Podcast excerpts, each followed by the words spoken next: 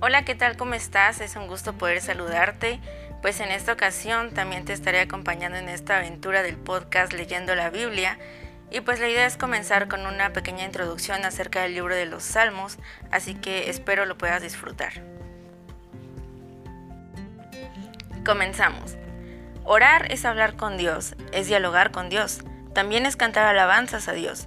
Oramos cuando estamos tristes, cuando estamos alegres, cuando estamos tranquilos, cuando estamos preocupados. De todo esto encontramos muchos ejemplos en el libro de los Salmos, exactamente 150 ejemplos.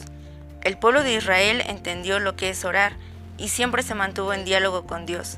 Le pidió ayuda cuando estuvo en peligro, le reclamó su silencio cuando pensó que Dios no le escuchaba, le dio gracias cuando Dios se hizo presente cada momento de la historia de Israel está representado en estos 150 salmos, como si fuera una sola persona.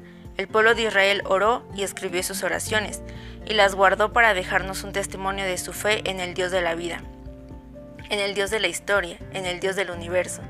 Tenemos aquí oraciones que nos hablan de las bendiciones que reciben los que obedecen a Dios y del fin que les espera a quienes no le obedecen. Hay salmos que reflejan la angustia de quien ora a Dios y parece no tener respuesta. Hay salmos que son una confesión de pecados y una súplica pidiendo el perdón de Dios. Hay salmos que hacen historia de las acciones de Dios a favor de su pueblo. En otros salmos se reconoce la grandeza de Dios en la creación. En otros más se invita al pueblo de Dios y al universo entero a unirse al salmista en su alabanza a Dios. El pueblo de Israel hizo de los salmos su libro de cantos y oraciones. Lo mismo hizo la iglesia y por lo tanto puede unirse a Israel en este canto de alabanza al Dios único, Rey del universo y de la historia. Alabemos a Dios porque Él es bueno. Dios nunca deja de amarnos.